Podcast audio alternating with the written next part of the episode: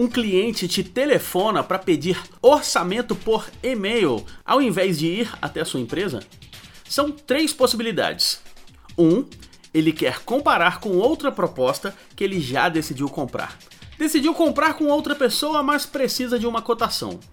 2. Ele não quer falar com você. Quer tomar a decisão sozinho e sem que você o pressione.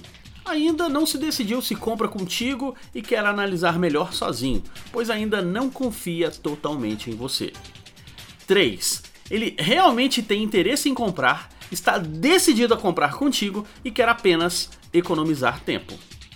Ao ter a consciência de que o motivo pode ser um destes três, o vendedor inteligente faz questionamentos sobre o problema do cliente para facilitar ainda mais o processo de compra.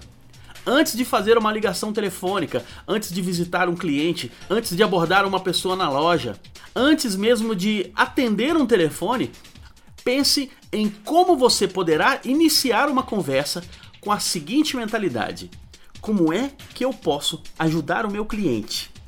Evite deixar de ser quem você é quando está vendendo. Você não está no palco, não precisa mudar de voz. Vender pelo telefone deve ser algo natural, feito por seres humanos que estão ali para ajudar seus clientes e não por robôs automatizados.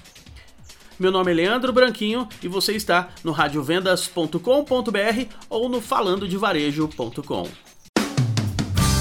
Rádio Vendas.